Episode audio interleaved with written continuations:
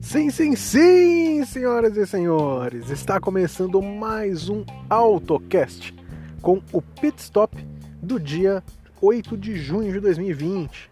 Você vai ficar por dentro agora das últimas 24 horas do mundo automotivo. Vem comigo.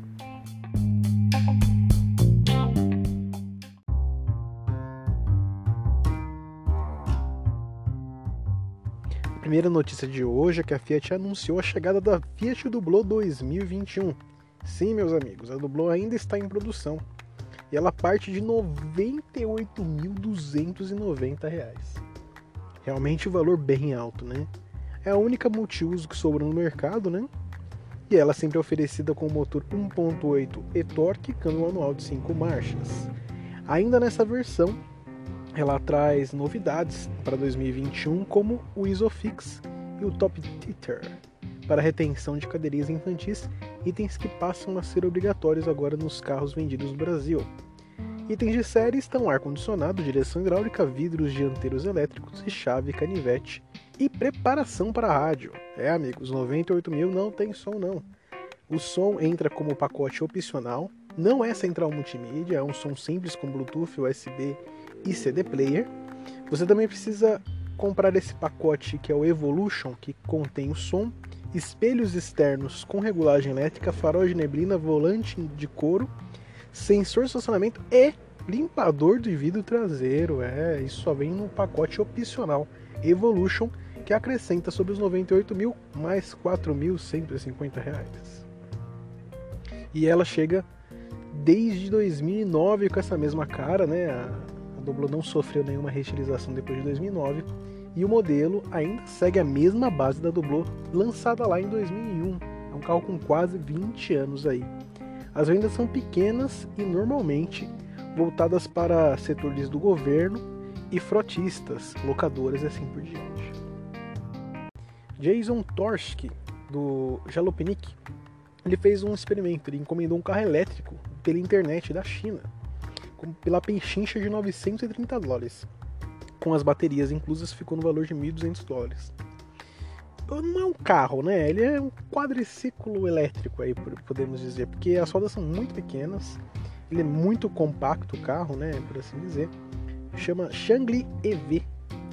E ele descobriu que o carro tem um cavalo a vapor, que não faz com que ele suba uma, uma ladeira um pouquinho mais inclinada, ele não consegue passar. Muito estreito e ele não anda muito não, é mais, mais devagarzinho mesmo e inseguro pra caramba, é claro, né? Estamos falando aí de um veículo muito pequeno e diferente.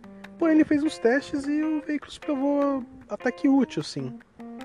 Por esse valor, que é praticamente um valor de uma moto elétrica, eu até que arriscaria comprar um carro desse, mas importando da China, não. E se tivesse no Brasil por esse valor, quem sabe? Mesmo assim, é até engraçado e cômico ver um carro elétrico por esse valor, correto? E na semana passada nós falamos que a GM está desenvolvendo uma van elétrica. E agora a Fiat apresentou um conceito da Ducato, o Educato. Ele também é uma versão elétrica da Ducato, da van multiuso dela, e tem autonomia até 330 km.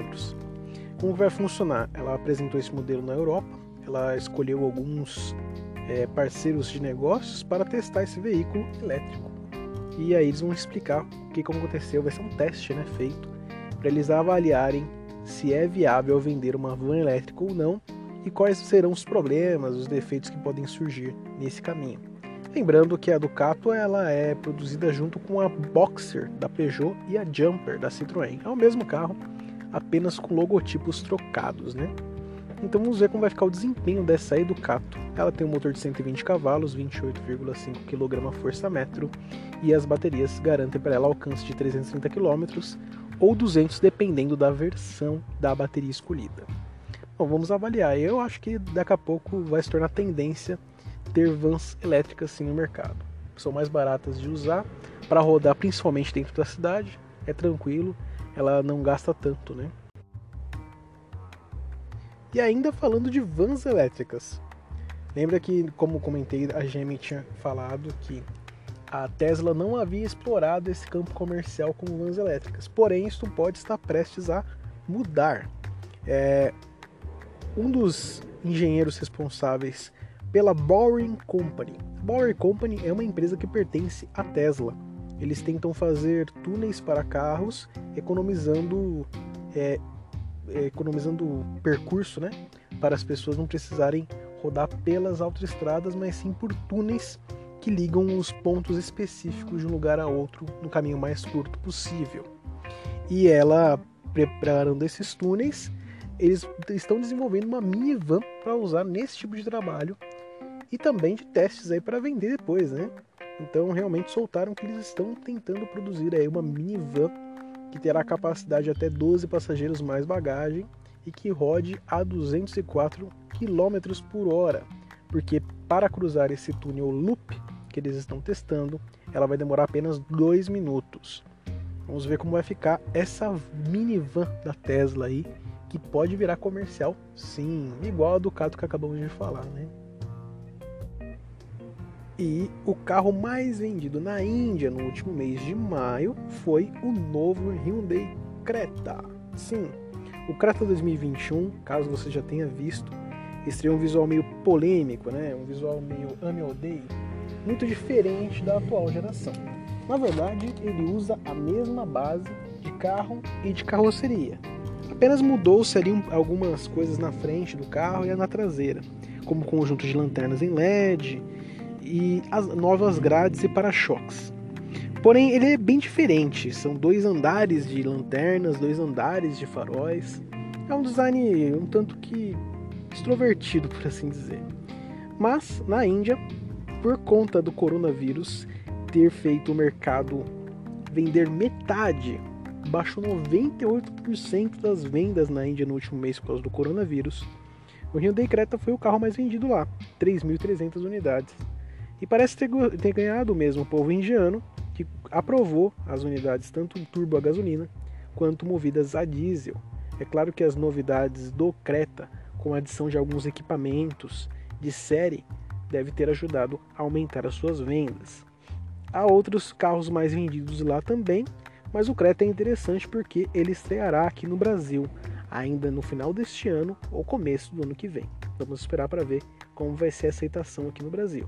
E parece que a Hyundai vai lançar com o mesmo visual do Creta indiano. Caso você queira conhecê-lo, dá uma olhada na internet que já temos as fotos aí.